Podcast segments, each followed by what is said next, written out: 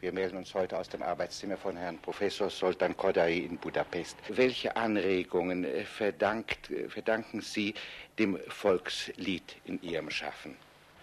Nun, also im Volkslied habe ich die einzige mögliche Grundlage gesehen, eine selbstständige ungarische Musikart zu bilden.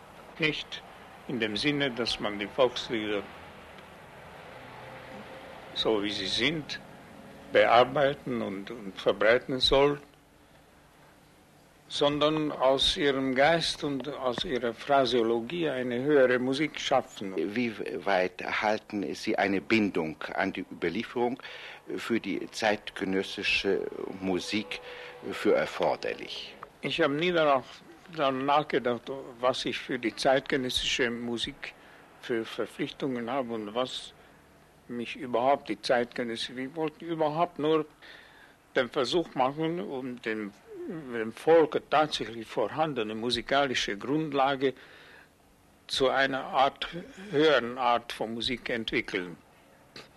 Das ist ein, ein, ein doppeltes Vorgehen, denn mit gleicher Zeit müssen wir das Verständnis des Volkes zur höheren Musik bilden. Darf ich Sie fragen, welcher von den Komponisten äh, der vergangenen Zeit für Sie äh, vielleicht von besonderem Interesse in Ihrem eigenen Schaffen gewesen ist?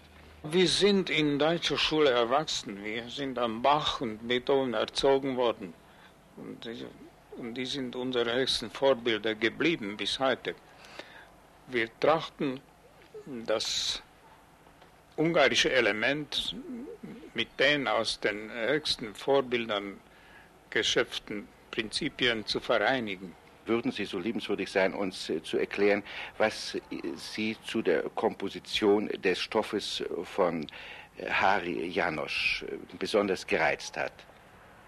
Nur vor allem, es war ein höchst theatermäßiges Stück und zugleich ein, eine einzige Darbiegung des ungarischen Charakters wozu mir also die Verwendung von Volksliedern ganz gut gepasst hat, denn aus dem Munde der Figuren des Volkes konnte ja nur ein Volkslied wirklich wahrheitsgetreu und wirkungsvoll erklingen. Könnten Sie uns, äh, Herr Professor, äh, vielleicht auch noch etwas sagen über die persönlichen Bindungen, die Sie äh, mit Bela Bartok gehabt haben?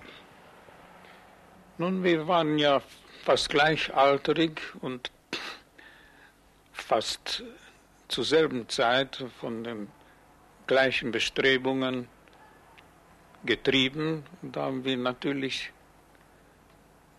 zusammengearbeitet und äh, mit einer, einer gegenseitigen Unterstützung, solange es sich um ungarische Volkslieder geht. Er hat sich aber seinen Gesichtskreis noch viel mehr erweitert. Er ist bis den Arabern vorgedrungen und zuletzt in Amerika wollte er noch mit den Indianern zu schaffen, hätte ihn seinen Tod nicht daran verhindert. Darf ich Sie fragen, wie Ihre Beurteilung ist, was das ganz moderne musikalische Komponieren betrifft? Was ich bis jetzt davon hören konnte, macht mir den Eindruck, dass es mehr physikalische Experimente sind, die vielleicht für die Zukunft eine Bedeutung haben können,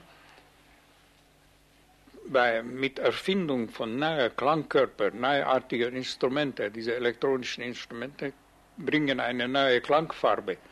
Und davon können vielleicht später ein genialer Mensch Gebrauch machen und, und es, es zur Weiterentwicklung der Musik verwenden. Was also bisher mir an die Ohren kommen konnte. Ich bemerke nur, dass es sehr wenig ist.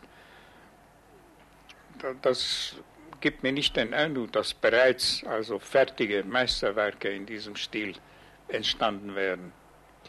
Ich danke vielmals, Herr Professor Kodai, für die Geduld, mit der Sie uns geantwortet haben.